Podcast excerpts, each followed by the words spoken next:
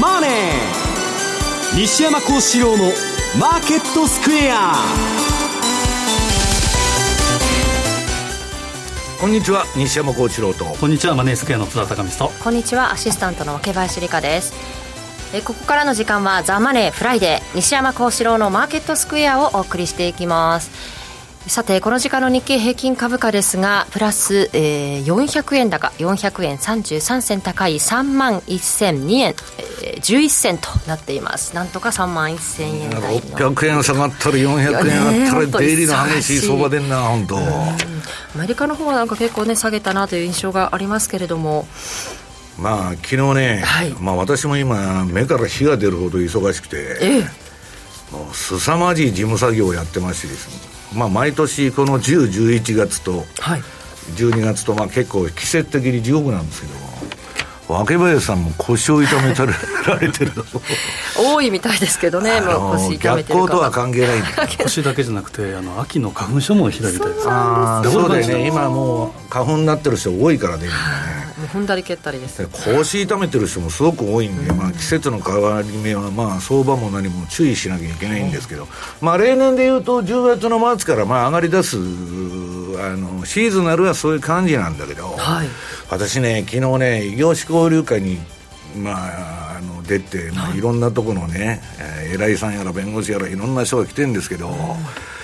あのー、ちょっとね、世の中が動いてきたというか、変わってきたんじゃないかなという聞いてて感じることがあって、はい、でね、まあ、企業も何もそうなんだけど、金利が上がるということは大変なことで、まあね、あのー、言えませんけどね、はい、まあ、あのー、機関投資家とか、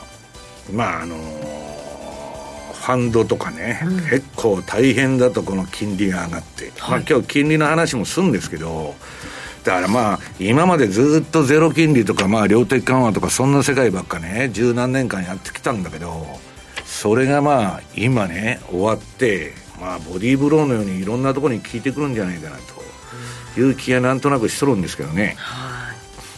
だまだここからどうなるのかちょっと見通せない中ですが為替の方は津田さん150円に乗せたところで現在1718あたりですが介入警戒感も依然として強いと。そうですね。特に昨日のですね、日本時間でいうと3時15時にちょっと謎の動き、上下ということで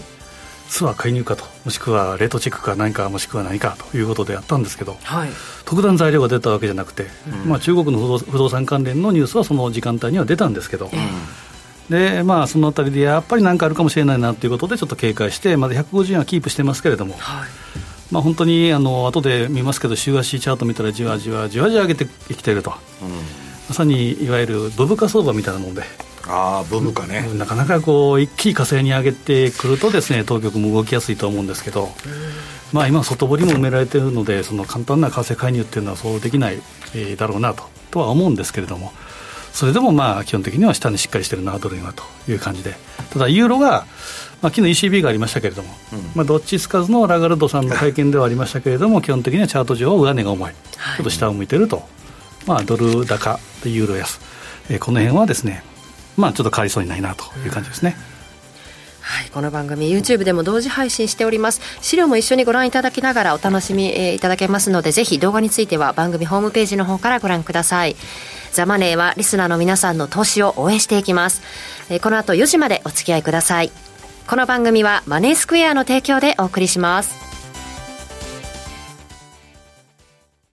毎度。相場の福の神注目企業 IR セミナーを11月25日土曜日名古屋の堺ガスホールで開催。注目の上場企業が IR プレゼン。鳥は？毎度。藤本さんによる株式相場展望注目銘柄解説です。抽選で150名様を無料ご招待。お申し込み方法はラジオ日経のウェブサイトをチェック。締め切りは11月16日木曜日必着です。皆様のご応募お待ちしております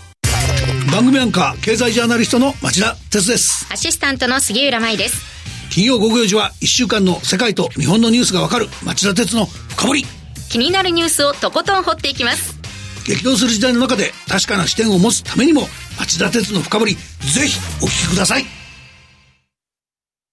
様々な邦楽アーティストの楽曲を送る J-Music Time は毎週月曜朝7時25分他で好評放送中マーケットサインマーケットサインのコーナーです。まずは現在の主要通貨ペア見ていきます。ドル円、現在150円の1819、ユーロ円が158円の6975、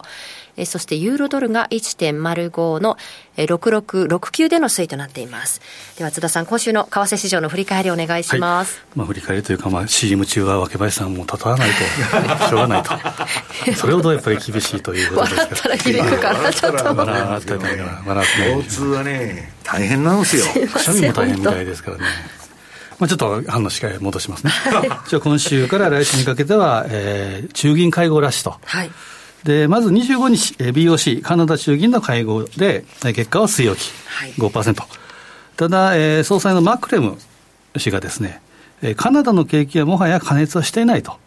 で、インフレが BOC の予想通りに低下すれば、さらに利上げを行う必要はないという発言をしたんですね。うん、まあ、はと。で、えー、カナダドル売りということで、カナダドル円が下げて、ドルカナダは上げてるという状況になってます。特にあのドルカナダについてはですね、まあ、特にドルサイド、えー、ここ元の金利上昇もあってですね、まあ、基本的にはですね、ちょっとトレンドができつつあるかなということで、もう一旦上を試そうということで、この週足ですね。で、こう週足見たら、まあ、日足、週足、月足ともに上向きということではあるんですね。えー、地高スパンもポンと上に抜けて、で、上昇バンド多くになるかどうか。で、エクスパンションがあって、DMI もきれいにですね、ワニの口のように広がって、これが ADX が上げてくればですね、基本的には上昇トレンドと。ということは、えー、去年の9月レベルの1.4、このあたりは十分、えーまあ、チャレンジしてくるかなというところではあるので、ちょっとカナダドルの弱さ、この辺が影響してくるかなというふうにも思います。で、えー、あと昨日26日、えー、これまず TCMB、トルコがありました。まあ、トルコを語るのはどうしようかなと思うんですけれども、うん、基本は予想通り5%の利上げ、昨日セミナーなんかでもセミナー最中に、えー、若林さんがアナウンスしてくれてましたけれども、うんで30%から35%になったと、ただ、えー、まあ利上げは5回連続であるんですが、ほぼノーリアクションと。まあ、インフレ率のまだ、だから金利が半分ぐらいでしょ。もうそうですね、あの実質金利から考えると、まだまだ足りないと。まあ、要はエルダンのその我慢のしどころ、どこまで我慢するのかっていうのが、マーケットを見極めてるというところかと思うんですね、でも、最近、海外の報道は、日本リラ、日本リラって書いてるよ。あのトルコリラと日本円がという話もたりしますけれども。まあ、トルコに関してはですね、なかなかこの同意になりづらいということもあるので、しばらくはですね、えー、ちょっと動きは鈍いかなと。で、あと、えー、昨日あったのが ECB。はい、で、これはもう、えー、まあ予想は据え置き予想通り。えー、22年6月以来ですから、11会合ぶりの据え置きということになりました。うんでその後の、えー、ラガルト総裁の会見で、政策金利がピークに達したかどうかは断定しないということで、一応、含みは持たしたんですね、うん、当然、ファイティングポーズはどこでも取りますから、うん、ただ、えーまあ、利下げは議論されなかったと、で時期尚早であるということも言ってると。で会見内容と声明文から勘案すると、ECB のスタンスっていうのは、まあ、あとどれだけ利上げかということが必要かというふうなことよりも、うん、まあ、現行の政策金利、金融政策をどこまで、いつまでキープするのか、まあ、こっちこっちに変わってきたかなと。で、ECB の理事会っていうのは、12月14日がラスト、年内ラスト。で、ユーロドルに関してはですね、これも丸2番で見ていただくと、まあ、日足は当然はね、重いんですけど、週足もですね、えー、ちょっとこう沈んできて、地高スパンの逆転というのも見れますし、えー、雲を突き破るラインっていうのが1.05ですから、まあ、このあたりを割ってくると、ちょっと下降モメンタムが強める可能性があるということですから、えーまあ、決して強くはないと。いうことで、まあ、いつ下にどんと、えー、加速してもおかしくないというふうなチャート形状かなと。そうなると、ドル円が強くて、ユーロドルが弱いということですから、ユーロ円は横ばいということで、丸3番。これがユーロ円の週足チャートですけれども、本当にこれは、まあ綺麗なと言いますか、上昇三角形型ということで、ポール、旗の竿が下からいって、ジグザグジグザグということで、えー、三角形を、えー、形成してますけど、この上、えー、上値抵抗ラインというのが160円。なかなか160円というのは超えない。ドル円が150円の壁っていうのを超えましたけれども、ユーロ円は160円の壁はなかなか超えないと。で、先ほど言ったユーロドルが下、で、ドル円が上ということになると、うんまあ、その逆に動いたとしてもですね、例えばドル円が下げて、ユーロドルが上げたとしてもですね、基本掛け算通貨ですから、うん、まあ、横ばいの運動が続くかなというのはユーロ円。なので、昨日のセミナーでも多かったんですけど、ユーロ円のちょっと売りポジション持ってるんですよという方が多いんですけど、うん、まあ、あの無理くり買う必要はないですし、売る必要はないんですけれども、ちょっと様子を見ながらですね、えー、ちょっと上は重いな、えー、重いかなという感じですけれども、下に向かうというふうなサインも出てないので、ちょっとしばらくは様子を見た方がいいのかなというふうに思います。で、えー、あと次週、これは、えー、まあ、30、31、まさにハロウィンの日ですけど、えー、日銀の会合があって、で、えー、日本時間の2日未明は FOMC。で、11月2日に BOE、えー、イギリス中銀ですね。この会合があると。で、まず FOMC でいうと、えー、コンセンサスは据え置きと。えー、で、ブラックアウト期間前のその FOMC 関係者の発言っていうのはいろいろ出ましたけれども、うん、まあ、要は出てきてですね、えー、結論はハト派的な据え置きと、あ、えー、タカ派的、うん、タカ派的据え置きで、まあ、ファイティングポーズを取って終わるだろうなっていうのが、一応予想と。で、まあ、足元ではですね、FRB の、えー、QT、量的引き締めが起こってるわけですから、まあ、これ、事実上の利上げですよね、でそこで国債を当然買い上げてるわけですから、えー、金利は上がってきて、で、えー、まあ、ドルも上がってくるというのは四国当然、で株は下がるという、教科書通りの今、動きをしているというのがありますけれども、えー、全般的なコメントがどう出てくるか、これも、えー、注目に値するかなと。で、えー、個人的に注目しているのは日銀会合で31日。まあ、まずドル円見ましょうか。ドル円でいうと、丸4番。じわじわ先ほど言ったように、ブブカのような、ブブカ相場のようなじりじり、じりじり上げてきてるというのがありますけれども。ブブカってでも今知らない人、福田さん結構多いんじゃないのウクライナの英雄。英雄うんもう本当にわずか数ミリだけ。大高跳びの選手で。そうです。大阪跳びで世界記録をもうわずか数ミリ数ミリということで。一気に数センチじゃねえの。数センチか。数ミリとこったわずか1センチとか、そういう世界記録を立てた方ですけれど、うん、まあ、まさにそんな感じで、えー、去年の介入レベルには達してはいるんですけど、先ほど言ったようにですね、なかなか、えー、外堀といいますか。で、IMF の、えー、幹部がですね、まあ、今のその言うなれば日銀の介入、整合性がないということも言ってますし、金融政策を上げて、うんぬんしない限りは、そうですね、まあ、時間稼ぎみたいなもん、ね、まあ、介入するんだったら、そしたら利上げしたらいいじゃないかというのが、もう非常に至極単純な 話なので、うん、でファンダメンタル的には整合性がないということですから、ちょっとやりにくいなというのがあるかと思います。やりにくくなったってことです、まあ、さらにそうですね、IMF の、えー、発言もそうですし、あとは岸田さんの発言もあるかなと思うんですけど、うん、まあ、まずはその、えー、日銀で YCC の修正とか柔軟化っていうとかとこがさらに含まれるかどうかですけど、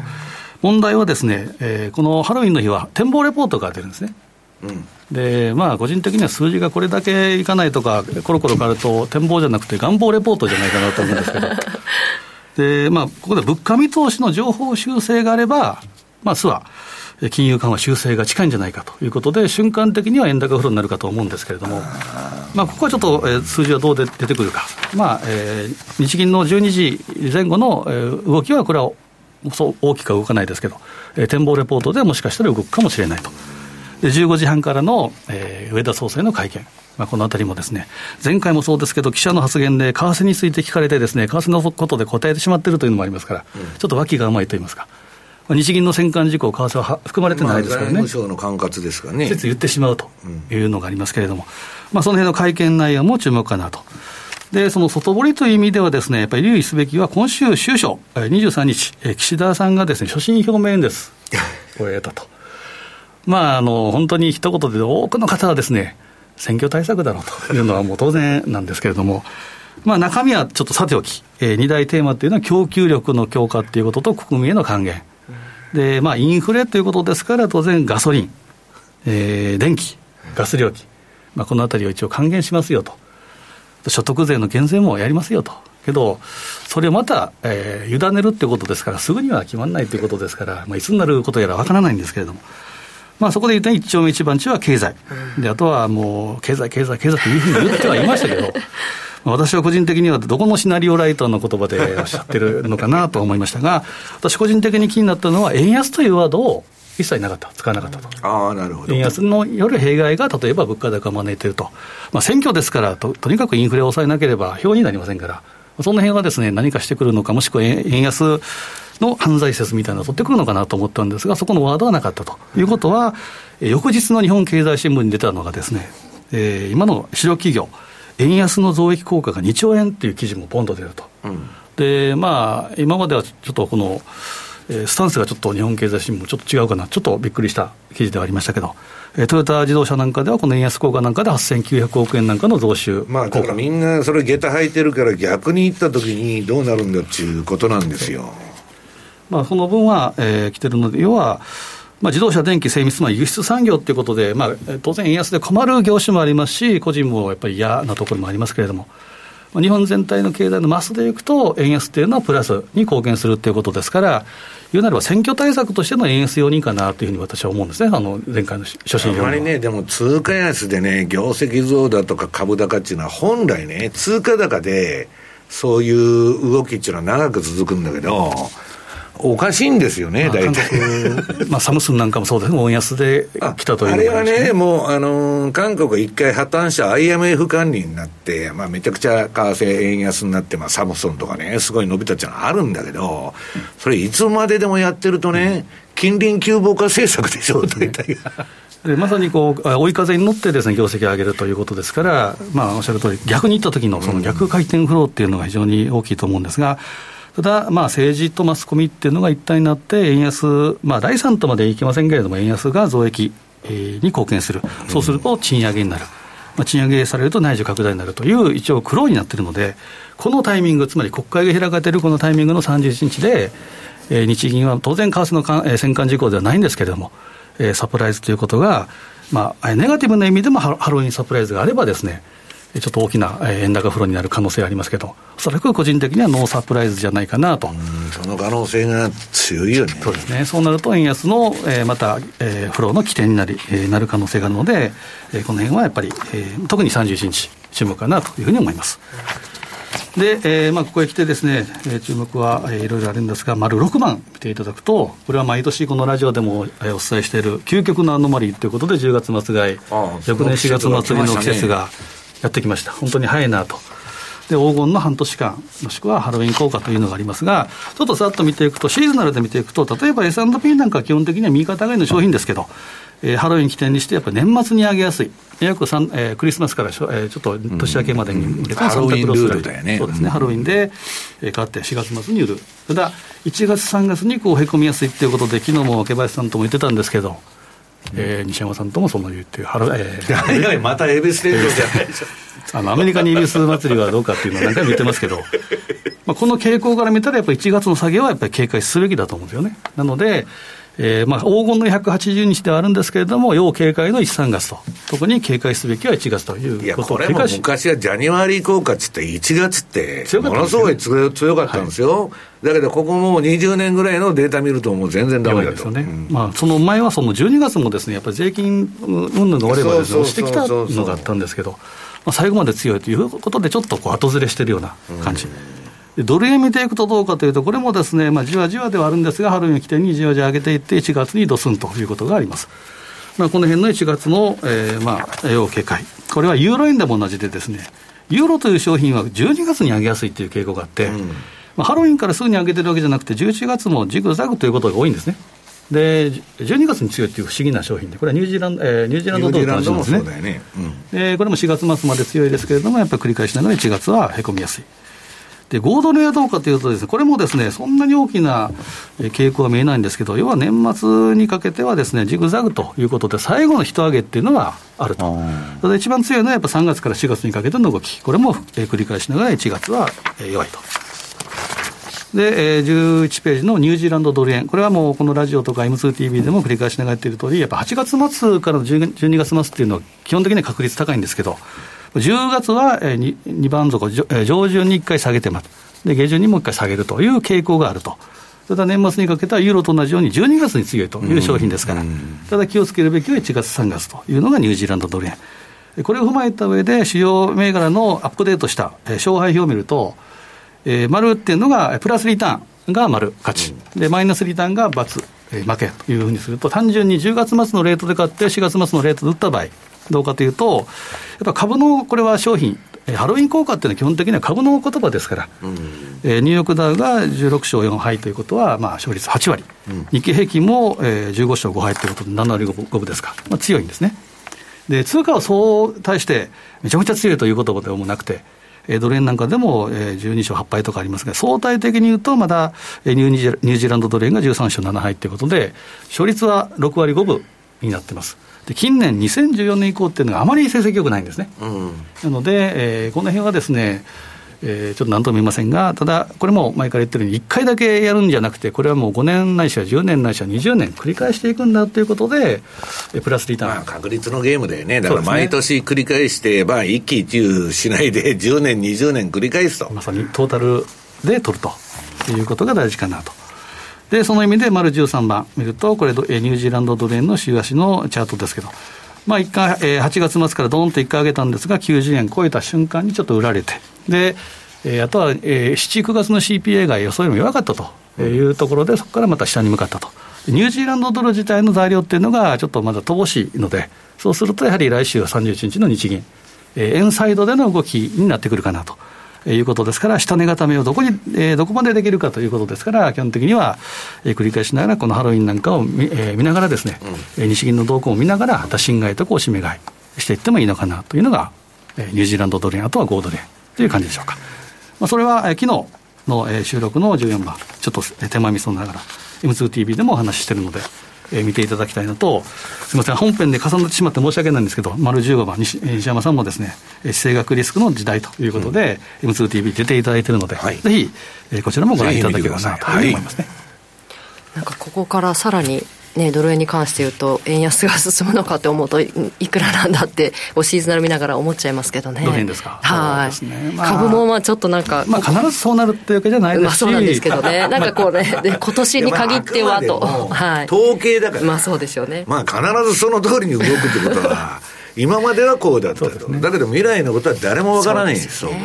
だけど一応、過去のその修正を知っておくのと知らないのと、うんっては、対応が変わってくるわけですよ。あ、これは違うなと思ったりね。はいまあ、そういうことだと思うんですけどね、まあ、為替相場もいろいろ心配なんですけど、今話してる時の若林さんのそのなんか痛くしんどそうな 腰が痛くて相場に集中しましたね。そっちの方がちょっと心配かなと思うんですけど見てて辛いよね。ですね、えー、そして西山さんの方からは、えー、日本銀行はどのくらい利上げすると債務超過になるのかというテーマですね。まあこれね、まあ、先ほどツイートしといたんですけど昨日ね、まあ、勉強会行って、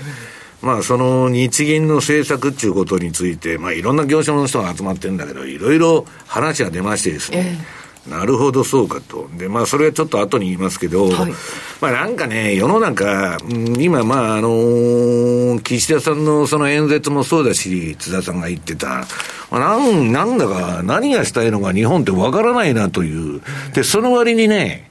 日本株は割安だっち、まあアメリカに比べたらとにかく安いとかね、はい、そういう見直しの声も、海外の投資家からからはあるんですよ。だから僕ら日本に住んでる身になると、なんか何がしたいのかよくわからないなと、一体何がしたいんだろうというのが多くて、で、投資の世界もね、もう資産立国、資産立国って、あの、アメリカからおだれてられちゃって、いい気分にさせられちゃって、私もね、あの、コロナ明けて、会食が今年は多い。会食とかイベントとかそういう集まりが。したらね、あの、官僚でもまあみんな頭いいんで、現場の人はすごく分かってるんだけど、上の方の 上の方がですね、はい、それでアメリカさんからよいしょされちゃって、いい気分になったって何でもやれと、いや、こんな政策やっていいんですか？っちゅうなことまで踏み込んじゃって、いや、これ後で大変なことになりませんかって言うんだけど、まあなかなかね、えー、もう行ったれみたいな感じで、あとは知らんという流れになってると。で、まあ、ちょっと最初に告知だけ、明日あの、大阪でセミナーがありまして、投資戦略フェア。えー、私も出ますんで、興味のある方はまだ申し込めるらしいんで、ぜひご参加くださいと。はい、で、えー、っと、アメリカ GDP がいいとかね、景気いいとか言っとんだけど、えー、次の3ページですね。これなんでかっつったらね、もうアメリカの今財政出動っていつでもあのこの番組で言ってますように33.5兆ドル借金積み上げて、ええー、超、超短期間にね、1.5兆ドルとか増えていくんですよ。そんだけ金ばらまいとってね、国債吸ってたら、そりゃ景気もいいでしょうと。で、これはね、今、好景気だとかね、なんだか言ってるんだけど、経済強いて。はい大不況の対策を好景気の時にすでにやってるの、今。ええ、見てる。この後不景気になったら、どんだけ緩和っていうか、借金するんだよっていうなレベルの緩和をやっちゃってるわけですね。だから、すでに深刻な不況に陥ってるような支出と赤字を作ってんで、要するに全ての船が浮かんどると。はい、ゾンビ企業から何から企業業績もそんなに悪くなってないと。ところがね、でまあ、あの、当局もアメリカ株をよく見せるのには、7銘柄を支えたらいいんだってことが分かってるんで、はい、まあ、要するに、大統領の作業部会って、あの、大統領府の下にあるんですけど、下落防止チームって呼ばれてるのがね、まあ、その人たちもそういう研究をして、なんとかアメリカの、まあ、来年大統領選挙ですから、どういうふうに、えー、株式市場を操作していくかっていうのを日夜研究してると。で、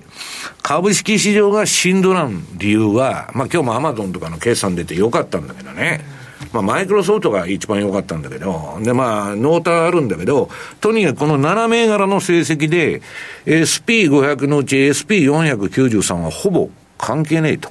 それでも半分以上のウエイトでね、えー、キヨドでやってると。で、えー、その、冷静に見ると、数兆ドルの経済損失、返済不能な債務、無制限の紙幣印刷、世界的なインフレとかね、で、今の地政学リスクですよ。まあ、ろくなことが起こってなくて、アメリカの現地の人に聞いて、景気いいなんて言っとる人はあんまおらんのですけど、まあ、それは一部の、だから、ジェフ・ペゾスとか、イーロン・マスクとか、そんなは景気いいと。いうことで、アメリカ全部で景気いいってことになってんだけど、ちょっと違うんじゃないかなと。で、これまあ、その公的債務、どういう登り方になっとるかって言ったら、4ページ。これ1966年からのね、アメリカの借金の、その、公的債務の総額の推移なんだけど、明らかに鋭角的になっちゃって、これ、このペースで増えていったら、すぐ40兆ドルとかね、いっちゃうじゃんと。いや、大丈夫かいなと。いう、あの、1980年代はね、アメリカが双子の赤字で倒産すると言われとった今から見たら、可愛らしいもんで、80年代ってこれ問題がなんかあったのかと。レーガンの時ですよ。いや、だから、私がね、知る限り、あの、クリントンの2期目。この時アメリカ、国の借金ものすごく減って、めちゃくちゃ景気良かった。あそこがね、みんな一番良かったってアメリカに住んでる人はもう口揃えて言ってるっちゅうね。まあそんなことでもう借金だけバンバンバンバン、こんだけ体ばらまいてたらそれは GDP も上がるでしょうと。両立てなんですよ、すべて。で、まあ日本も、えー、アメリカのことを言えね、ボンボンボンボン借金対策国ですからどうすんだってことなんだけど、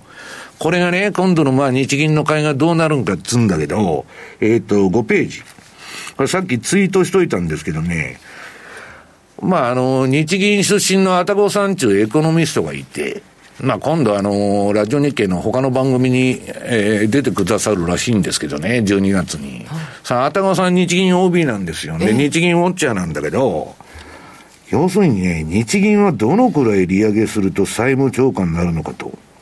面白いね、えー、まあ論文というか、まあ研究文を書いてるわけですよ。これはぜひ皆さんね、えー、読んどいた方がいいと。うんで、まあ、あのー、なんかね、はしょって言葉切り取ってね、そこだけなんかあの理解されると困るんで、この文章を読んでいただきたいんだけど、えー、早い話が1.5%金利が超えてくると。やばいと。で、今マイナス金利ですから、まだ。ただ、金利って上がりだしたら、ふーっといっちゃうんですよ。だから、まあ1.5%だと。でね、日銀の政策変更。これいつかっていうのもね、レポートを書いておられますんで、まあネット探したら出てくると思うんで、まあ、当面、今はないという、まあ、所さんは見方を取られていると。で、私の友人の前田正隆さんの、えー、毎、毎日自動的に計算して更新してるあれによるとですね、今、まだ 0. なんだ、7とか8とかそういうレベルやってんだけど、日銀の、えー、含み損は、えー、15兆だと。15兆、えー、5700億かな、昨日の段階で。15兆ですよ、わけ林さん。はい、こんなもん、こんなゼロみたいな金利で15兆で、と、一体どないなるんやんで。だから、あの、シリコンバレーバンクが、パンクした時に、国債のあれ含み損ですよ、問題になったのは。で、今、バンカメから何から問題になってて、ただね、日本の機関投資家のことを言うと、はい、メガバンクはね、デュレーション、保有債権の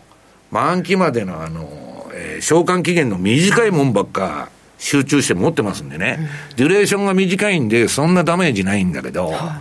い、ダメージが大きい金融機関も山ほどある。と。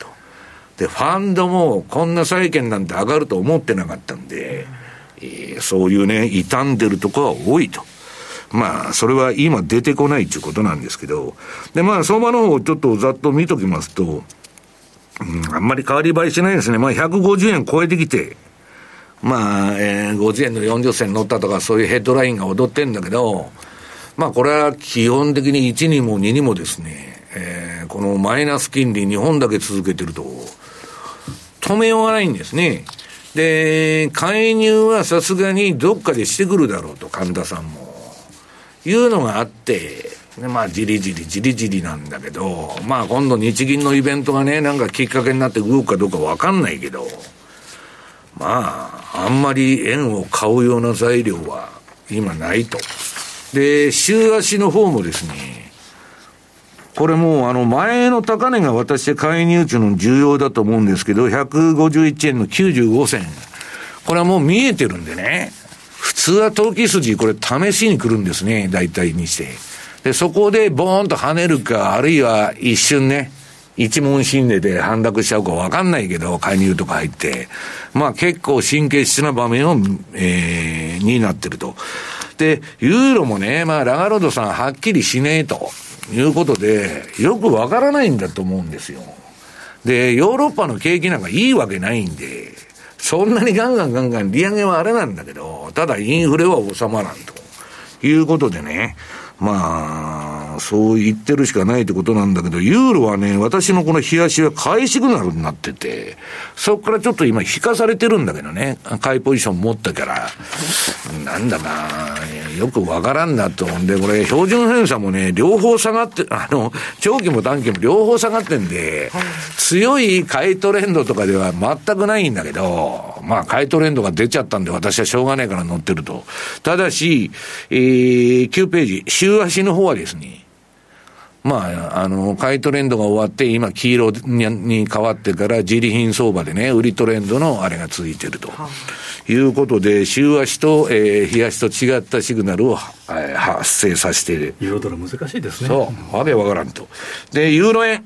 これも津田さんが言うように、ユーロ円も、買いトレンド相場は、まあ続いてるんですけど、これ、標準偏差ね、下の、ピークアウトしてから、まあ底映えみたいな感じで、えー、そろそろ離れるかなと思ってるんだけど、なかなか上がってこないなと。で、まあ津田さんのチャートで言うと ADX が上がってこないとダメなんだけど、まあなんかこれ見たら上っ離れそうなんだけど、なんだか重いなという気が、えー、します。で、ユーロ円の週足見てもらうとですね、まあこれほぼ横ばいと。毎日同じじゃないかという感じでね、まあ若干、えー、上げ気味ではあるんだけど、そんな感じかな。で、ポンドドル。これもね、私のシグナルで言うとなんか買いになっちゃってて、なんか、これも標準偏差が上がってないんで、そんな強いね、買いの流れだと私は全然思ってないんだけど、まあ、しょうがねえから、コンピューター様が、あの、変えていっとんで買い持ちしてるっていうあれで、で、週足見てもらうと、これは全くシグナルが違うと。いうことで、売りトレンドにあると。まちまちのシグナルを発しているときは、大相場にはならんと。両方が買いか売りかにならないと。ビッグトレンドは来ないと。で、次、上がっとるのはこれだけっていうのはゴールドですね。普通ゴールドなんてあのアメリカの金利が上がってる時は、金利生まない商品ですから、ゴールドって。あのー、金利高の時買われるような商品じゃないんだけど、すごく値持ちが良くて、こんだけアメリカの金利ね、めちゃくちゃ上がっとるのに、その間、なんとか横ばいでしのいどるんですよ、これ。まあ上がったり下がったり。で、今、地政学もあって、ぐわーっと来たんだけど、まあ、慎重な投資家はですね、えっと、なんだ、3ヶ月の国債のロールオーバーとかね、ええー、まあ、ゴールドもね、積み立て式にちょこちょこ買うみたいな、ので、しばらく様子見ようみたいな人は結構い、まあ今いるんですよね。だから完全なリスクオン相場なんていうようなことは、まあ季節的には一番いい季節なんだけど、まあそれは起こってないというのは今の相場ですね。えー、ということで、3時を回って日経平均株価は反発して終えています。372円高。あ失礼しました。389円91銭高い3万991円69銭で大引けを迎えています。この後、鎌田さんにお話伺っていきます。以上、マーケットサインのコーナーでした。11月18日土曜日に金沢市で無料投資セミナージャパンツアーを開催します。ティア、LA ホールディングス、メディロム、サムティ、デルタフライファーマが IR プレゼン。そして株都庁カタリスト桜井英明さんが株式相場を展望し注目銘柄を解説します。お申し込みはラジオ日経ウェブサイトで受付中。抽選で80名様をご招待。締め切りは11月10日必着です。ポッドキャストで配信中の番組、高井宏明と横川楓のお金の話。資産運用には関心があるけど何から始めていいかわからないそんな投資の初心者に向けた金融教育番組です。楽しくお金の知識が身につく話をお届けします。ポッドキャストで毎月第2第4木曜日朝6時に配信中。ぜひ聞いてください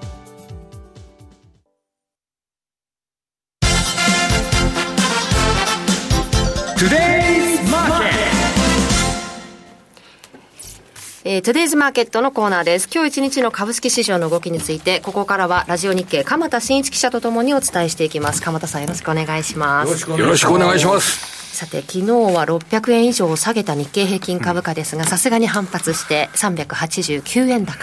まあ、この理由はですね、前の日のアメリカ株安かった。はい、でもこれだけ上がった。うん、この理由は、今晩のアメリカ株は高いぞ。はいいや、時間内で、だからアマゾンとかあんなの上げとるからですよ。まさに、おっしゃる通りです。あの、一日前振り返ってみると、600円下げた時は、あら、フェイスブック、メタが、メタとかね、また、グーグルとかが足引っ張って。下がってるといや、だから鎌田さん、7銘柄の成績ですから、その7銘柄が上がるか下がるかで、そうです、そうです。日本株も動くと。その7銘柄のうちの一つのアマゾンですよね。うん、あれが、えっ、ー、と、時間外取引で5.3%上がってました。いい決算出しましたよね。すごくいい決算です。あの、いわゆるパーセントで言いますとね、アマゾンの一株利益、1年前に対して3.3倍。3.3倍って言っても0.94ドルですからね。1ドル弱のレベルですけど、はい、年間4ドルぐらいという形で、やっぱり PER30 倍ぐらいになりますね、そうするとね。でもね、アマゾンは昔はね、もうあのー、売上高上げるだけにあれしてたんだけど、はい、今利益ちゃんと計算して出ますよね。あの、これが、経費を、今前の、この出出なかった時、利益が、利益が出なかった時っていうのは、やたらコンテンツ投資ですとか、研究会の電気自動車の投資だとか、ガンガンやってたじゃないですか。それを少し、あの今の抑えてもというか、あの、ペゾスが、あの、退いてから変わったみたいですよ。はあ、そうなんですか。まあ、このあたりで、まあ、今晩は高くなるぞ、というようなことで株価が上げたという展開です。これはこれでいいんですけどね。そうですね。ただちょっとね、これ。気がかりな面もあるんですよ。はあ、どうなってるでしょう、えー、あの、売買代金の上位銘柄っていうのを見てみると、今日ですね、はい、下げてる株が結構あるんですよ。あの、大型株で下げている株。はい、えー、例えば、キャノン、イビデン、武田、カプコン。うん、まあ、それぞれ業種違いますけど、みんな、前の日に決算発表を行って、決算出して。そう、それで、キャノンなどについては12月が本決算。うん、で、売上の下方修正で、利益は据え置き。うん、利益は据え置きなんですよ。利益は据え置き、配当も据え置き。うん、それで株価の方が、えー、3%ぐらい、あの、株価の方が、これ、下がってんですかね。あのー、キャノンだとそうですね。で、この、4.7%。3.7%。4.7%。4.7%。ずいぶん下がりましたね。1円や3465円。ずいぶん下げましたよね。この理由を考えると、ちょっとね、あの、面白い、心配になってくる面もある。はい、これ、なんで利益据え置きで下げたかといえば、これは、増額修正を期待する投資家が多かった。まあ、ハードルが高かったってことそうです、そうです。これだけの為替レート、150円の為替レートと、あの、ユーロのレートで、えキャノンのように売上高の中で8割が海外売上高の会社は。これだったらもう、だって海外で売ってる、で、ドル建てやユーロ建ての利益を円建てで決算するわけですから、これはもう黙ってても膨れ上がるだろう。儲かりますよねええそれで円建てで上額修正されれば、それは会社の力じゃないかもしれないけれども、でも、少なくとも円建てで増額修正されれば、増配の期待は出てきますよね。あの、円建てで決算やるわけですから。だから日本人の投資家にとってみたら、円建ての 配当が増えるっていうのは嬉しいことじゃないですか。でも、それで、利益が据え置きっていうと、実質的に悪材料として捉えられてしまう。うん。これが、ちょっと、これから先決算を見る上で、あの、注意しなきゃいけませんよね。おそらく投資家の間の中では、キャノン12月本決算。というと、配当の権利落ちまであと2ヶ月。これで上方修正と増配があれば、2ヶ月間はじわじわじわじわ上がるところで、安定したキャピタルゲイン、インカムゲインが得られるのではないかというふうに見てたところ。でも、鎌田さんの話聞いてると、企業業績もそうだけど、円高になったらやっぱ怖いよね。円高になった場合は、ちょっと、あのー考え方は少し変わってきますよね。だから、ここは本当に意識しなければいけないところなんですけど、もうもちろん日本企業の今の業績の、えー上振れを支えている一番大きな要因は、これは当然円安ということになりますから、ちょっと実力以上に決算が膨れて見える。それで、これこれって、何も僕だけがそんなこと言ってるわけじゃないはずですよね。世界中の投資家、あのもう日本の投資家中心に、トヨタも増額修正するんじゃないか。あるいは12月本決算企業だったら、えー、ヤマハ発動機ですとか、ブリヂストンですとか、あそのあたりがいい決算が出て、情報修正、増配なんかがあれば、えー12月の権利取りに向けて2ヶ月間、いいパフォーマンスが得られるんじゃないか。こんな風な考え方持ってるの僕だけじゃないので人たちに言うとね、アベノミクスの安倍さんの後から、もうずっと円安だから、はいはいはい。企業もね、もうあんまり冒険だとか、新しいとこ出てかないで、もうこじんまりやってるっちゅうんですよ。ああ、慣れ、慣れちゃってるんですよね。うんだからそれが、やっぱり欧米の企業と違って、ええ新しいとこガンガンガンガン入っていかないと、会社ってダメじゃないですか。現状維持っていうのは交代ですからね。そうですね。国内の差で作って海外で売るっていうので、円安が追い風になるのであれば、別にそんなにバタバタしなくてもいいやっていう一ことね番怖いのは、上田さんが金利とか上げて、円高になっちゃった時に、じゃあ企業業績どうなんだって、これ外人がみんな聞いたんだよ。これ、ただですね、あの、為替の専門家の方を前に言うのもなんですが、今週って結構、あの、日本の減税だとか、給付金ですとかで、金利が上がるっていうのは、日本の政策に対する不信任感みたいなもの背景に出てませんかね、これ。いやええ。私はね、え日銀が今すぐ動くと思ってないんで、今すぐ円高になるとかそんなん言ってるんじゃないんだけど、ええ。岸田さん自体は一体何がやりたいのかわからなくて、ええ。で、まあ、津田さんが言うように選挙対策かなと、はい。そこになっちゃうわけでしょ？そう、それで今、本来はこの減税策っていうのは株式市場にとっては交換されるはずなんですけど、減税ってないじゃないですか。言ったっ。て、鎌田さん。え、なんちゅうせこいやと。まあ、それ、それでも、ね、まだ来春とかそんな感じでしょただ、これが、でも、本当に目的がよくわからないっていうんでしょうかね。いや、だからみんなばらまきじゃなくて、減税でね、可処分所得上げて消費増やして企業利益も増やしてって好循環になんで持っていかないんですかと、減税しないで、えー増税とばらまきと、これはもうみんな嫌がっとるわけでしょ、市場も。だけどまあ、あんまりそこら辺に変化はないのかなと。はい。だからちょっと僕はね、心配な面感じてますね。むしろこれで、なんか日本の、日本っていうのが結構強い円っていうものを持ってるから、あの、それで、いくら、あの、借金しても大丈夫なんだ。いざとなればお札を吸って国民に媚びを売ればいいんだっていうような、そういった国として見られた場合に、結構、まあ見られてますよね通通貨安が怖いなって感じはしてますよね。ねその通貨安もあるし、来週は日銀の会合もあるしっていうのは、海外にとってどうなんでしょうね、うね。変更があると。これただあの実践的に、あの FOMC だとか日銀の金融政策決定会合を前に、はい、これこれこうなるから、こういうポジションを取ろうというのは、そんなにだって実践的にそういうので取れ取りませんでしょ、これ。そうですか。まあ、イベントドリブンっていうファンドがいるんだけど、まあみんな何もやらないんじゃねみたいな。ただね、一つだけでこれは望みたいのは、情報がその前に漏れるようなこと、あるいは記事として書かせるようなことはやってほしくない。この前ありましたからね、これはやってほしくない、これ。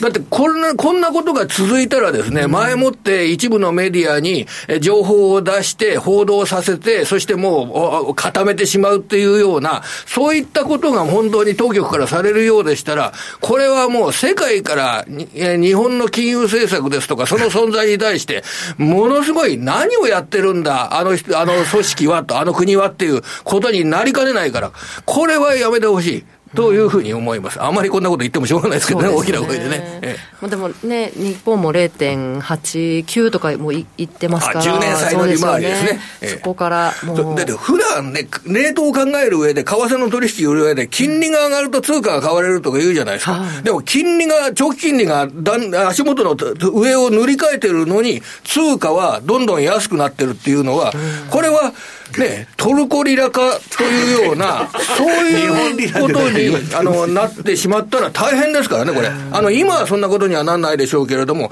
例えば10年後に、その日本という国の、えー、円資産っていったものに対して、そういう状況になったら、これ大変ですよ。で、そうなった場合は、まあ、例えば1ドル200円、日経平均4万円。はい、これはあり得る話ですよ。あるよね、それは、ね、だから、150円で3万円ですよね。だから200ドルってことですよ、日経平均は今。150円で200、あの、3万円だったら200ドルってことですね。で、200ドルのまま変わんないで、えー、えー、1ドル200円になって、な、200ドルの日経平均だったらこれ4万円じゃないですか。まあ、インフレ分上がっていくってことですよね。そうそういうようなことってなった場合、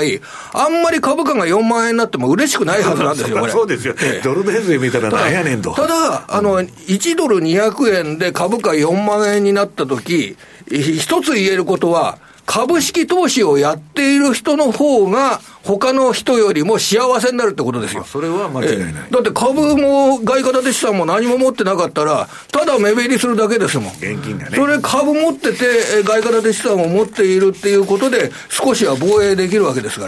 ら。うん、これは真剣に考えなきゃいけないなとか思ってますね。はい。そうですね。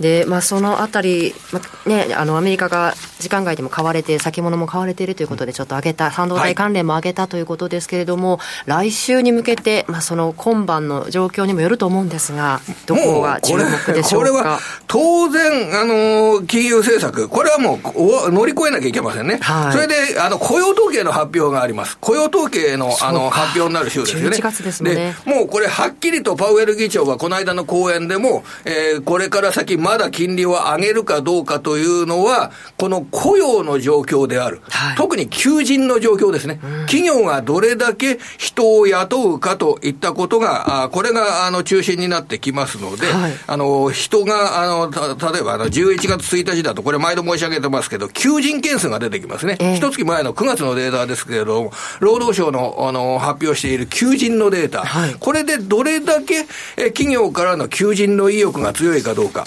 それと重なってくるのが、あの当然あの、労働統計ですよね、これを雇用の統計で、うんはい、あの4.1%ぐらい1年前に対してあの、賃金の伸びが今ね、全産業で見られておりますけれども、この4.1%が例えば3.9%とかね、うん、そういう状況に変わってくると、マーケットは交換するんじゃないでしょうかね。うん、賃金の伸びがね、高くなるのはいかんことですね、今のあの、アメリカにとってみるとですね。決算に関してはどうでしょうか？決算はもう日本企業がいっぱい発表されますからね、はい、このトヨタ、うん、えー、水曜日のトヨタの発表ですね、はい、で今申し上げたような、そのキャノンの利益据え置きで株価急落というような面を見ると、トヨタは増額修正されるだろうということで、それを決め込んで株を買ってる方々、うん、山のようにいらっしゃるはずです。なるほど。それで決算が発表されて、えー、増額修正が前、もしされなかった場合、うんこれはちょっと心配になってきますね、少しね。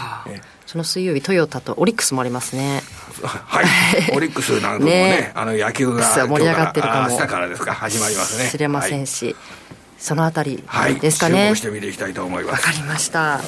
ということで、ここまで鎌田さんにお話伺いました。どうもありがとうございました。えでは、マーケットを簡単に振り返っておきます。日経平均株価大引けを迎えて、えー、389円91銭高い3991円69銭で反発して終えています。高いところでは3万1081円48銭という値がありました。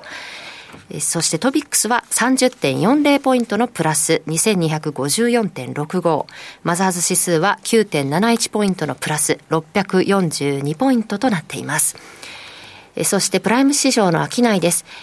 えー、売買高は13億8026万株。売買代金は3兆5383億9800万円。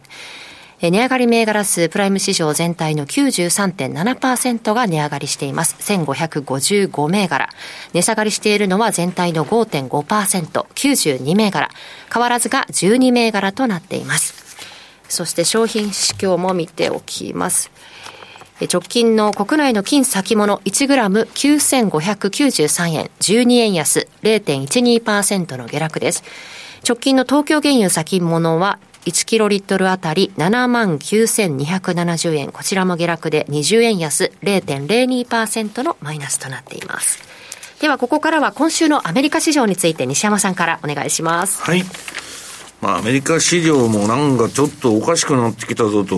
いう形でね、まあ、大荒れになってきたんですけど、えー、っと、16ページ。これね、毎回持ってきてるんだけども、この通りになって、今ソフトランディングシナリオだ、ソフトランディングだって言ってて、どうもちょっと違うんじゃないかっていう疑念が起こってるんですよ、市場に。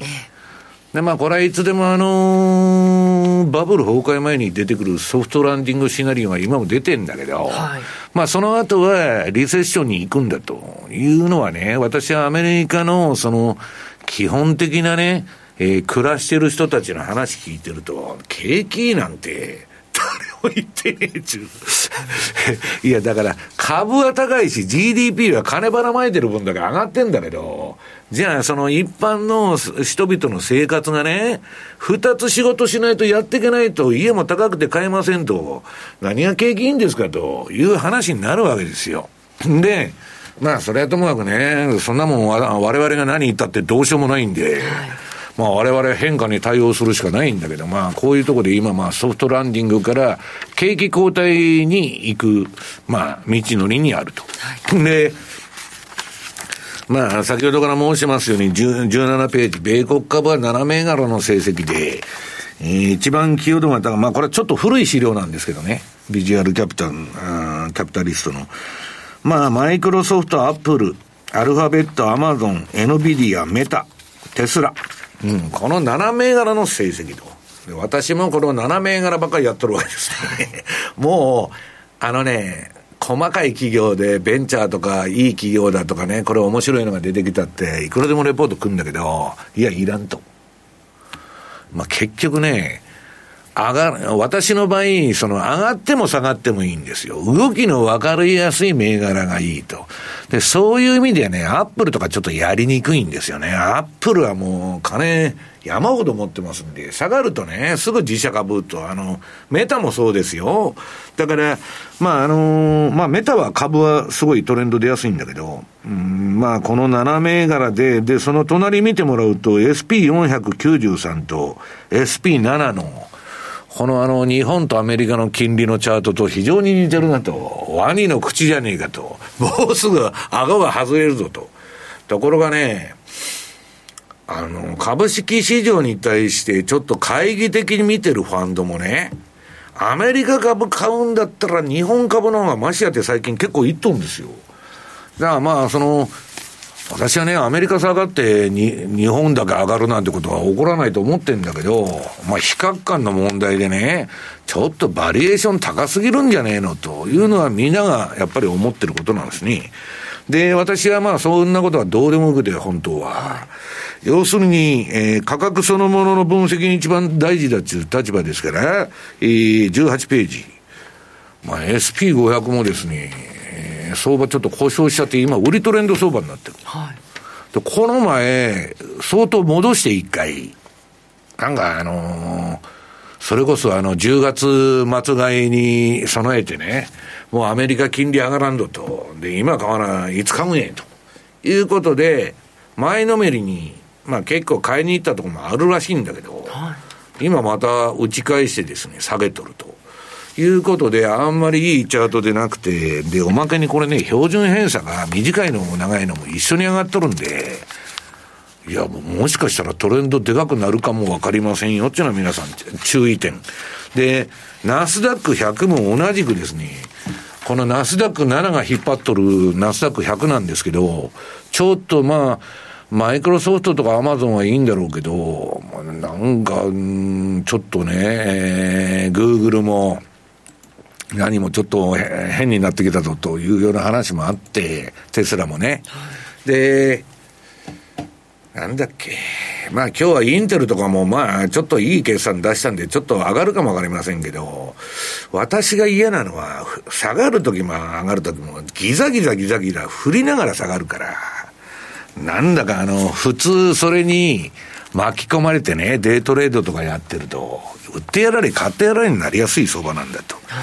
で、まあ最強銘柄、AI のですね、えー、シンボライズされたね、象徴的な銘柄の NVIDIA の冷やし見てもらうと、売りになっちゃった。売りになったり最近買いになったりして、横ばい相場になってから相場がちゃぶついてね、まともなシグナルが出てないんだけど、えー、これこそ売ってやられ、買ってやられになりやすいようなあれで、その前は壮大な 超絶買いトレンドやっとったんでね、まあここでやられるのはしょうがないかみたいな動きなんだけど、まあ、あんまり良くないと。で、これね、まあ、持ってこなかったんだけど、これ、NVIDIA のね、下がっとるとこって、はい、下げとる、あのー、箇所あるでしょ？その黄色くなっとるとこ。これみんな、役員が売っとるの。うん、社長以下。うん、そうすると NVIDIA っていつでも役員の売りが報告されると ね、だだだだだと。昔ね、バフェットが株離すと、もう、これでもかっちゅうくらい下げてくるっていうのがね、銘柄であったんだけど、はい、まあなんか NVIDIA はね、役員がおると下がるということで、で、週足。うん、こちらまあまだ買いのままなんだけど、もう最近の相場これ、乱高下でしょ？はい。あんまりいい相場付きじゃないなと。その前のスルーッと上げとった時は、それはイケイケどんどんでやってたらいいんだけど、もう上行くのか下行くのか分かりませんみたいな相場になっちゃってると、はい、冷静に見るとね、それがまあ、今の株式市場の現状かなと。いうふうに思ってるんですよね。はい、えここまで、トゥデイズマーケットのコーナーでした。Thank you for listening to ラジオ日経。ラジオ日経第2放送の音楽専門チャンネルラニーミュージックでお送りしているリクエストコーナーの特別版が期間限定でお聞きの第1放送に登場ラニーミュージックオールリクエストアワーオン RN1 シャッフル。本日この後夜9時30分から。Stay tuned! ラジオ日経ではリスナーアンケート調査を実施しています。アンケートに答えると抽選でクオカードペイ3000円分が30名様に当たるチャンス。詳細お申し込みはラジオ日経ホームページトップにあるアンケートに関するバナーをクリック。なおご応募には日経 ID が必要です。お持ちでない方は無料の新規 ID 取得をお願いします。締め切りは11月7日まで。たくさんのご応募お待ちしています。マネースクエアトラリピーボックス。ラップリピートトラップリピート僕の名前はトラリピトラップリピートトラップリピートそれを略してトラリピマネースクエアといえばトラリピですが、そのトラリピをもっと日常のトレードで活かすためのトラリピの活用アイディア。今日はマネースクエアから小暮さんに来ていただいてます。よろしくお願いします。こんにちは。よろしくお願いします。さて、今週もパフォーマンス結果を見ていきますか。はい。まあ、いつもここでね、平均1日1回ぐらいリピートしてますよと言ってる OG キウイのダイヤモンド戦略なんですが、はい、今回珍しい、初めてじゃないかななんていう結果、リピート回数0回なんですね。そんなこと？はい、そんなことがありました。とはいえ、実はこれ、リピートと我々が呼んでるのは、利益確定の回数なんですね。はい、なので、えー、相場が逆方向に行くと、トラリピはポジションを増やしながら、えー、評価損が増えていって、まあ、だからポジションができてないわけじゃなくて、そういうことです。確定の利あの、はい、利益売りがなかったと。そうなんです。方向感が、えー、OG キウイ上昇ということで、まあ、上昇一辺倒だったんですね、この週というのは。あのオーストラリアの方で、えー、まあ、比較的利上げに前向きだという形で、はい、えー、まあ、雇用の指標だとか高いと。で、一方でニュージーランドの方は、えー、まあ、GDP なんかもだいぶ低下してきていると。えー、そしてインフレ率も低いという状況になってますので、えー、まあ、比較的王子に優勢な、まあ、金利的にはオーストラリアの方がまだ、えー、利上げ余地があるんじゃないかという、こんな見通しから、まあ、上がってきてはいます。なるほど、はい、仕掛けて仕掛けて仕掛けてっていう週だったんですね。すね。まあ、ただあ、この戦略、まだまだ真ん中あたりにいるということで、評価損は3万7549円、非常に小さい水準でまだ維持されていますので、また下がってくるタイミングがあれば、しっかりとこの週のゼロ回というのが、また利益確定の回数に跳ね返って戻ってくると思っています。はいそして売りポジションの方は795円、えー、スワップ分だけですね、えー、前回よりも確定益が増えている。えー、スワップ OG9 売りエリアに関しては、えー、受け取りと、今、比較的トラリピ戦略だと、えー、スワップを受け取れる通貨ペアが少ないなんていう声もよく聞くんですけれども、まあ、このダイヤモンド戦略の売りレンジというのは一つそれを受け取れる可能性のある戦略かなというように思っています。うんそして、えー、そんなゼロ回を他の通貨ペアがサポートしてくれますねなんてよく話をしていますけれども、こちらのサポート回数も今回やはりちょっと振るわずということで、えー、ドルカナダも実はそうだったんですね。あの、OG9 位と同じように反対方向、上昇という形になってしまう売りレンジでしたので、うん、ポジションは増えたんですけれども、えー、一方で、えー、利益確定にはつながらなかったということで、ユーロポンドの1回だけの利益確定、えー、そして924円の確定益ということで、いつもの報告に比べるとちょっと寂しい結果となってしまいました。そんな週もありますよね。はい、やっぱりいい時悪い時、うん、ありますけれども、バランスよくということで、やっぱりこの戦略、3つあった方がバランスいいですよというふうにいつも言ってますけれども、えー、この3つ動かなかった代わりに、昨日なんか、あ皆さんご存知の通り、ドル円少し動いてきたり、ユーロ円なんかも今週動いているという形になっていますので、やっぱりこの3つの通貨ペア、えー、基本にはなってきますけれども、えー、それだけよりも、やはり、えー、まあ、日本円、えーだけの資産でいいのかなんていう話もありましたが、うん、えー、そこで外貨を持ってみるとか、まあ、いろんな選択肢として広げて考えていただく方がよりバランスは良くなるかなというように思います。うん、これをで安定的に運用しながらプラス何か通貨ペア、興味のあるものを持ってみると。そうですね、あの津田さんの言ってるねハロウィン効果のある通貨ペアに取り組むもよしドル円が動くと見て、まあ、ちょっとねなかなか取り組みづらいタイミングではありますけれども、はい、まあ、ちょっとこういう様子見ムードの時、はい、まだ動かないんじゃないかななんていうタイミングもトラリピを使うにはいいタイミングかなと思います。そう方向感が出てしまったらその方向感に乗ればいいっていうだけの話になってしまいますから、うん、えー、方向感が出るまでの間、まあ、人によってこれあの考え方よしあしがあるんですけれども、はい、買いも売りも両方同じエリアにかけるっていう方もいらっしゃいます。ただこれ外れた時には、えー、とどっちか必ず損切りしないといけなくなってしまいますので、えー、えー、そこですぐに損切りをしてトレンドフォローに切り替えられる方という形で、うん、機敏に動ける人はそれそうなんです、うん、はい、だから一般的なトラリピ運用のスタイルではないですけれども、うん、やっぱりあの裁量トレーダーみたいな、えー、結構、えー、判断力のある方というのはトラリピをそういううまく使っていただいているというのも一つの、えー、トラリピの使い方になってますね。自分のライフスタイルに合わせてということですよね、はい、あと設定もしっかり確認されてとい。うことですね、はい、そのあたりもサポートしてくださるということですのでぜひとも、ね、ホームページで確認してみてください。ということでここまで小暮さんに、えー、パフォーマンス結果聞いていきました。どうもありがとうございました。ありがとうございました。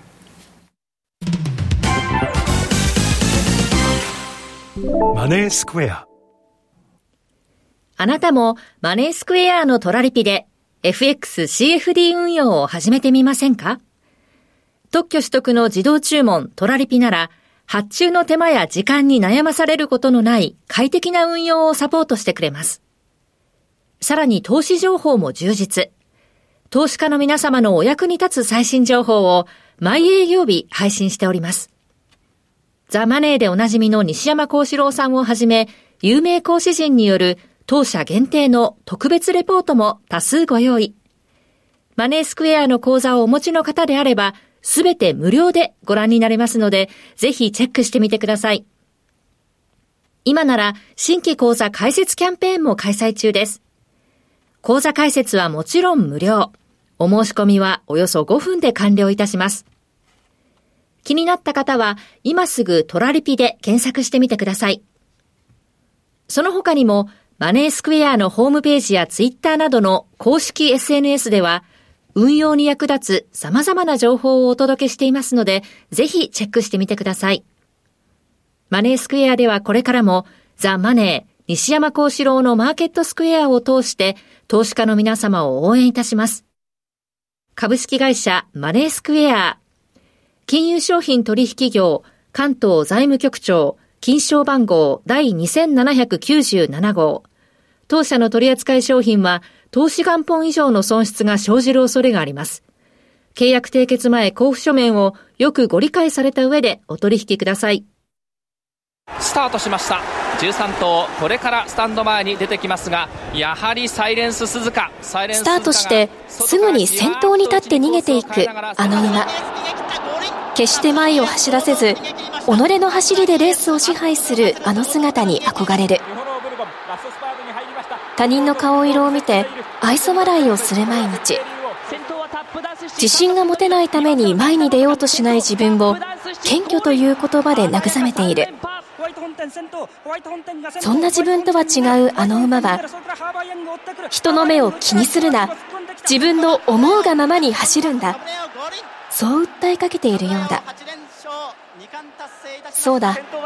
自分の姿で走るんだ。遠慮なく。全力で。ラジオ日経。アイネス風神五輪。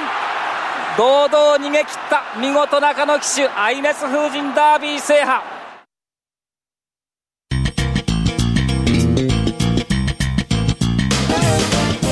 西山孝四郎のマーケットスクエアこのコーナーではマーケットの見方について西山さんにいろいろな角度で教えていただきます。今日は地政学リスクの時代というテーマです。はい。もうこれね、マネースクエアさんのあの、先ほど津田さんが紹介してくださった、えっ、ー、と、M2TV ですね。私も月に1回出とるんですけど、はい。えー、23ページですね。これをね、今私はみんなにコンコンと言ってるんですよ。そんな目先のね、まあ日銀だとかなんだとかもいいんだけど、ガーファムがどうのこうのとか言うのもいいんだけど、いや、これはね、まあ今の歴史の力学というかね、この分断の時代に来て、まあ、すごいリスクがね、うん、まあ地雷が埋まってんじゃないかと私は思ってる。で、そうする中で安全志向の、えー、そんな今リスクオンだとかね、資産倍増だとかなんだとか言ってる場合外と、ディフェンシブにやらないとダメだと。だから、あのー、マレーシア リンギットとシンガポールドルとかね、OG9 位とかは比較的安心なんだけど、あんまりね、一方向に、で、あのー、今、国家管理相場になってるんで、下手に突っ込んだとこ売ってると、ボーンと踏み上げられる可能性もあるから、まあ完全に相場が潰れるのはね、大、あのー、大統領選挙を私は通過するまではなんとか持たそうと政権がするじゃないですか。だからまあよくわからないんだけど、ちょっとどういうことが起きているかっていうくらいは頭に入れといた方がいいんじゃないかなということで、まあ今週お話しさせていただいたと。ちなみに昨日のセミナーに参加された方もアンケートで、うんやっぱり地政学、非常に興味があると。全くこれ織り込んでないですよ。まだどこも原油のね、その、あれは破壊されてないし、うんぬんでね、で、今、人質小出しに解放して、時間稼ぎ、ハマスの方もやってますんで、あんなもどうなるかわからんよ。中央銀行がベースといってもですね、その土台はやっぱり地政学ですからね、うん、これが揺り動かった揺り動かされたら、中央銀行どころじゃないですからね、そう、それどころの話で、相場どころじゃないですよと。ね、頭の上にムサイル飛んどってね、相場で何が儲かるんやって、そんな話してるわけねえじゃないですか。命の方が大事だよと。で、それはまあ、ともかくとしてですね、まあ、あのーうん、今後のね、大きなマーケットのね、課題にこれがなってくるだろうと。で、24ページ。まあ、このイールドカーブをこの頃毎週のようにやってるんだけど、ますますなんかあの、リーマン前に似たような、あの、ちょっとね、またフラット化しちゃったんだけど、なんか気持ち悪いあれだなと思うんで、これ30年持ってるよりもね、3ヶ月の方が金利高いんだから、3ヶ月で償還すぐ来るから、で、また3ヶ月さえ買って、また買って、アメリカ人は回してたらいい。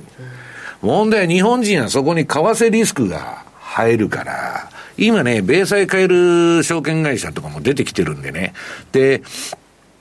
まあ、あの、為替リスクっていうのはあるんだけど、まあ、あの、こと、アメリカの投資家からすれば、これフリーランチでしょ ?5.4 とか5%とか。何にも無理する必要がないということでね、ええー、まあ、あの、どういうんですか、そんなにアメリカ国内の投資家は無理しないだろうし、まあ私事で言うとですね、ファンドの決算っていうのは5、5, 5月中間、11月本決算、6月中間決算、12月本決算と。でね、事務方がうるさいんで、ギリギリまで売買するやつおらんのですよ。で、大体、ファンドの決算って5月、11月が多いのは、お客さんがおるわけでしょ。はい、お客さん決算しなきゃいけない。だから1ヶ月前に締めましょうと。お客も12月決算で、あれだから、えー、ファンドの方は11月に締めて、で、やろうと。で、今ね、これからの時期、まあ、11月はもう最後の勝負だと、私は思ってるんですよね。で、まあ、個人投資家はそんなこと関係ないんだけど、まあ、ファンドはね、えー、今年なかなか大変なところもあるようで、えー、まあ、そういうね、年末の、えー、なんだ、持ち代稼ぎ相場じゃねえけど、ファンドの場合はね、もうあの、儲かってない人は、まあ、一発勝負を打ってくるみたいなね、時期なんだけど、まあ、ちょっと、今の情勢じゃね、えー、リスクオンオフっていうのが、なんとなく分かりにくいと。だから、逆張り指標を見ると、いいとこまで、短期的な逆張り指標を見ると、もう買いやついう人も結構いて、またそういうレポートがたくさん来るんだけど、いや、そんなもん何も分からんで、と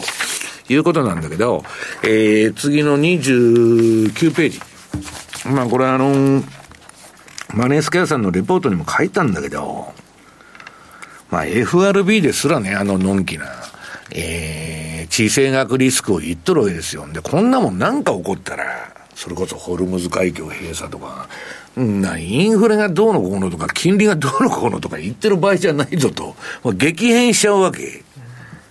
だから、まあ、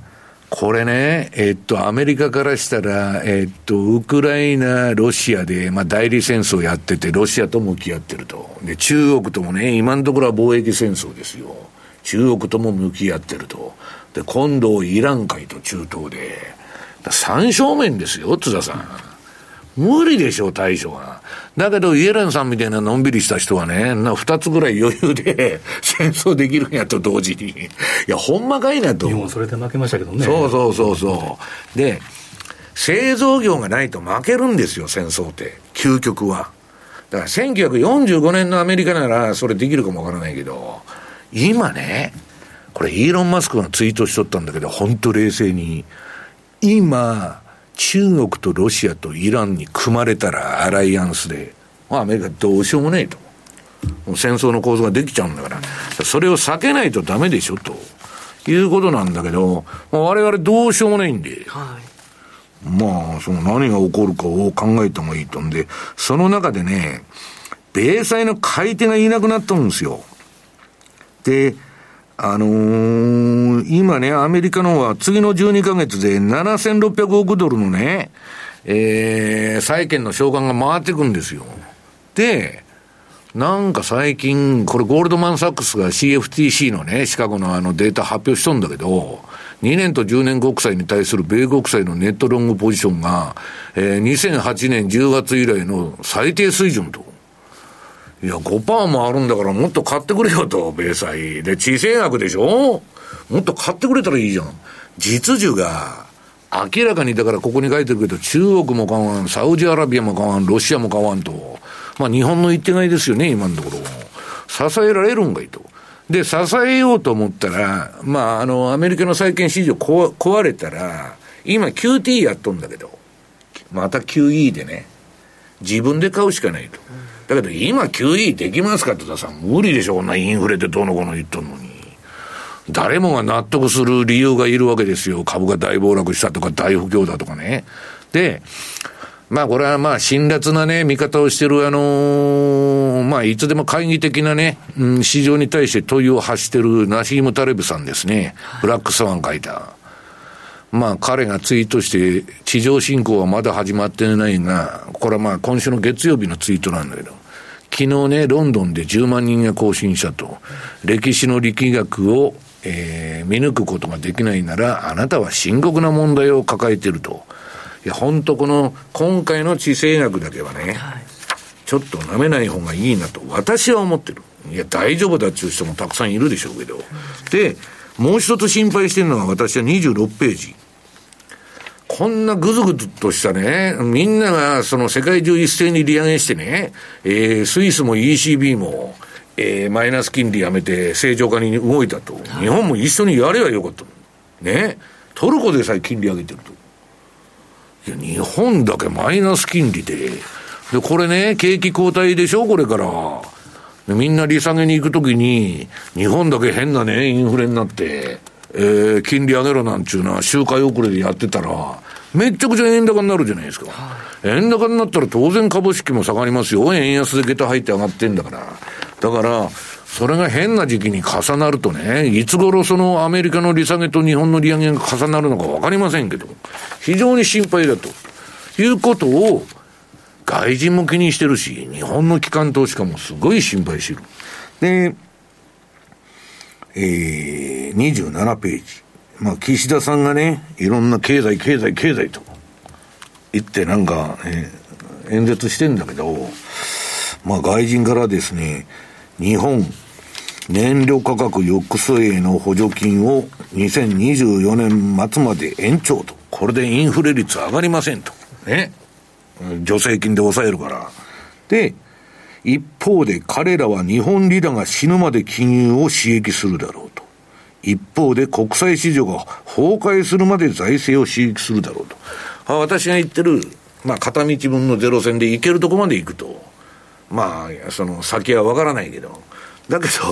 普通は出口戦略っていうのが 何事にもないと、ねえ、戦争でも何でも、どこで落としどころつけるのか、どこでやめるのか、それが相場で言えばストップロスですよ。あらかじめ、もう、全然ダメなのに、そこに突っ込んでいくなんていうのは戦争でもね、グーの骨頂じゃないですか。だから、どこで撤退するかっていうのは、あらかじめ決めとかないとダメだと。これはあらゆることに、えー、つながるあれだと思うんですよね。だから、まあ、防御もね、えー、ちょっと考えた方がいいかなと思うんで、その隣は、今インフレは確かにちょっと収まってるけど、これ地政学によってはですよ、これローレン・サマーズのあの1970年代から80年代のインフレ3波のチャートだけど、まあ別に戦争が起こらなくてもね、私は3波目が来ると思ってるけど、はいまあなんかちょっと不穏な世の中になってきたなという気がなんとなくするんですね。えここまで FX マーケットスクエアのコーナーでした。毎度。相場の福の神注目企業 IR セミナーを11月25日土曜日名古屋の境ガスホールで開催。注目の上場企業が IR プレゼン。鳥は？毎度。藤本さんによる株式相場展望注目銘柄解説です。抽選で150名様を無料ご招待。お申し込み方法はラジオ日経のウェブサイトをチェック。締め切りは11月16日木曜日出着です。皆様のご応募お待ちしております企業トップが語る威風堂々。毎週水曜日夕方4時40分からオンエア。パーソナリティの毎度。相場の福の神藤本信之さんが厳選した上場企業の経営トップをゲストに迎え事業展望や経営哲学などを伺いつつトップの人となりにも迫るインタビュー番組です。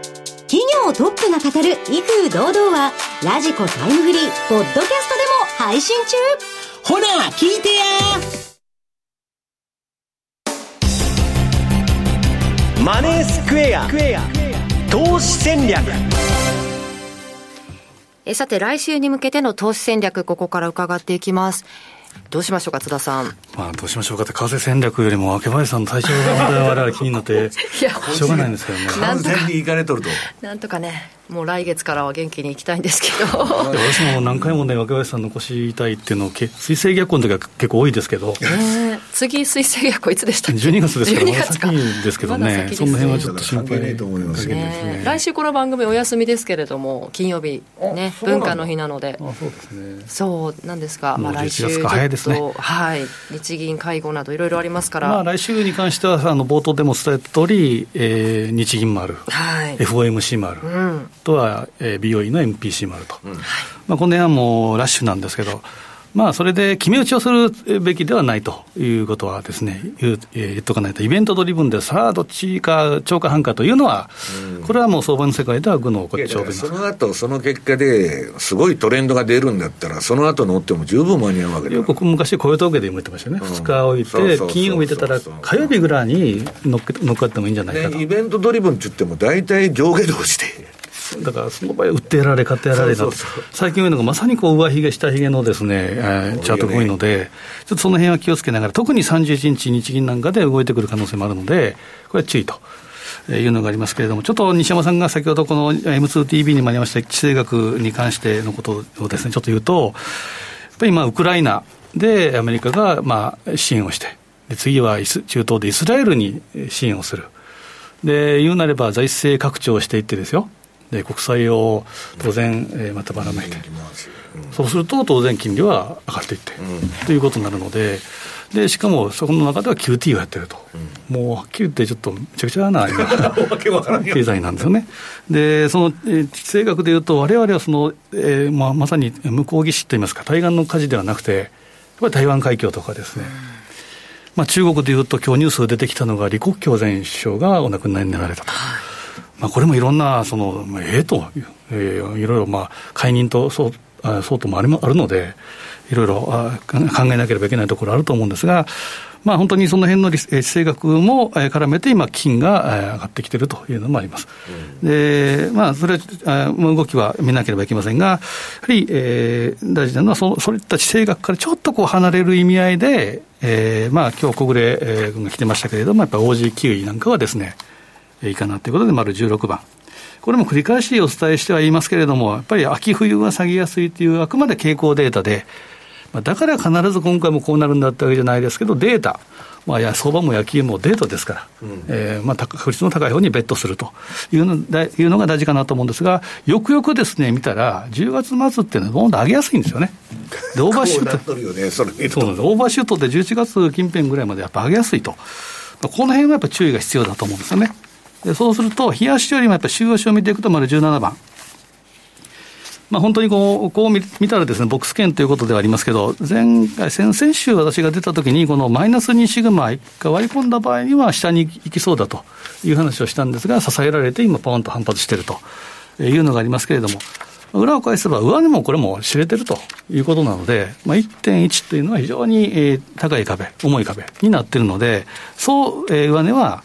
ないかなという気がするんですね。ただ今、じわじわじわじわちょっと上げてきてはいます。ただ、まあ冷静に考えていくとですね、オーストラリアとニュージーランドですから、隣国なわけですよね。そうすると、西山さんがいつもおっしゃるマレーシアとシンガポールみたいなもの。そう、あの、まあ、だから、その細かい金利差をめぐって、上下動しとる、ね、よく、まあ、あの通貨通貨政策は近隣凶暴化だという話をしますけれども、うん、まあ、一方で、えー、例えば 5, 5ドルだけ売られたらニュージーランドが買われてしまうということは、これもな今のところは非常に少ない。うん、はいということですから、こういったやっぱ不安定な、えー、時代には、こういった OG 級になり、まあ、当社でいうところの世界戦略、これがいいのかなという気がします。で、こういった週足を見ていくと、まあ、えー、まあ、1.09を今ちょっとまた超えようか超えまいかというところですけど、1.09っていうのが一つ大きな、一つの分水嶺というふうに見ていただきながら、で丸18番。やっぱり月足のですね、これもデータ、えー、を見ていくと、えー、やっぱり9月にきっちりとこう天井をつけるっていうわけではないんですけど、例えば2017年とか見たらですね、9月はまあ上髭の陰線で、まあ、天井圏に近いんですけど、よくよく見たら10月はさらに上に行ってるんですね。ただ、その後下げてきてるということで、9月近辺で、えー、天井圏を形成しやすいということですから、まあ、今回、まあ、9月も1回上髭ということではあるんですが、10月は陽線で、おそらく締めると思います。えー、そうなると、まあ、2027年の、えーまあででえー、二の舞じゃないですけど、またそこから上に向かってからさらさらと下げてくる可能性も十分あり得ると。秋冬相場はやっぱり下げやすいという、えー、傾向だけは頭に置いた方がいいかなというふうに思います。はいで、えー、そういった中で見たいのは、あとはユーロポンドですね。で、来週、えー、BOE があるということで、ここもですね、あのイギリスの今、景気も非常によろしくないと。うんで労働市場も非常に今は、えー、まあ、鈍化していると。で、えー、景気の停滞の長期化ということもあり得るということですから、まあ、基本ポンドもですね、そう、えー、変わりづらいなと、変わりにくいなというのがあります。そうすると、ポンドが下げてくると、このユーロポンドっていうのは、えー、反比例で上げてくるんですよね。で、チャートで見ていくと、えー、今、こういった赤い抵抗体の雲があって、そこに、まあ、突き抜けていこうかなというところがあるんですが、えー、0.875っていう一つの大きなライン、えー、雲の上辺とかプラス2シグマっていうのが非常にですね、えー、重くなってるので、ここを超えてくれば、えー、0.9ぐらいまでの、えー、一つトリガーになってくると思うんですが、まあ、この辺は一つ、えーまあ、来週以降、要注意かなと思うんですが、おそらく同意は、まあ、ECB でも動きましたけど、えー、来月、まあえーまあ、来週の BOE、はい、このあたりで動いてくるかなとは思いますね。うん経済もどうなのかっていうところも気になりますけれどもね。まあ、あとはまあ確率論に乗る形で、やはりハロウィン街、10, 10月末街の4月末売りっていうことを、うん、まあ言うなれば、粛々と行うというのもいいかなと思いますね。そうですね。ちょっといくら予想してもちょっと読み切れない情勢ではありますからね、うん、そういう確率に乗ってみるという方がいいのかもしれません。来週に向けての戦略投資戦略ここまで伺っていきましたそして来週この番組お休みというお話しましたけど、はい、西山さんはなんか特番があるんですよね。えっとね、音楽番組またやってまして、3日と4日と、で、4日なんで普通、あの、ラジオ日経放送ないんだけど、はい、えっと、私、19時から21時まで。え、2時間 ?2 時間やりますんで、興味のある人はぜひ聞いてください。18時半から12時間、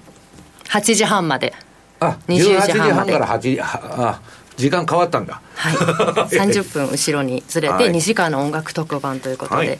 えぜひそちらも聞いてほしいなと思いますけれども、あと、投資戦略フェアにも大阪の方に向かわれるんですもんね、西山さんね。はいはい。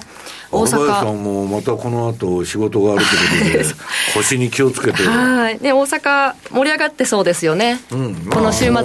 の6時でしたっけ？そうですね。大阪対決、大阪で関西対決日本シリーズもやってるので、結構組むと思うんですよね。そうですよね。京セラドーム大阪で、はい、えー、明日の6時30分から行われるということで、えー、投資戦略フェアが毎度も大阪でしたもんね。うん、なんかいろんな。昔の商工会議所でしょ、これ。ね。そこで、えー、1日投資戦略フェアが行われるということですから、たくさんお客さんで。西山さん、体に気をつけてください。はいそれ以上に若林さん、体気をつけてくださいね。季節の変わり目ですから、皆さん気をつけてください。ねにぎわってそうですけれども、マーケットの方はどうなるのかっていう感じがしますが、えー、この時間、またドル円、えー、じりじりとドル高方向に進んできて、現在150円の1920あたりでの。推移ということで、あの介入があったかどうかっていうのは、31日になんか分かるんですよね。そうですね、31日に、えー、バー引けてからでしょうね、うん、えー、19時とかそのあたり、まあ、おそらくやってないと思うんですが、一応、出てくるということです、なんか変な動きが結構。もっと連発して入れるでしょ、う。ん、まあ、去年の例もそうですからね。そのあたり来週の会合でもどんなお話が出てくるのかえちょっと注目の1週間になるということですがこの番組は来週お休みということでまた再来週お会いしたいと思います、はいということで番組そろそろお別れの時間近づいてまいりました。今日ここまでのお相手は西山幸四郎とマネースクエア津田高見と若林理香でした。さようなら。この番組はマネースクエアの提供でお送りしました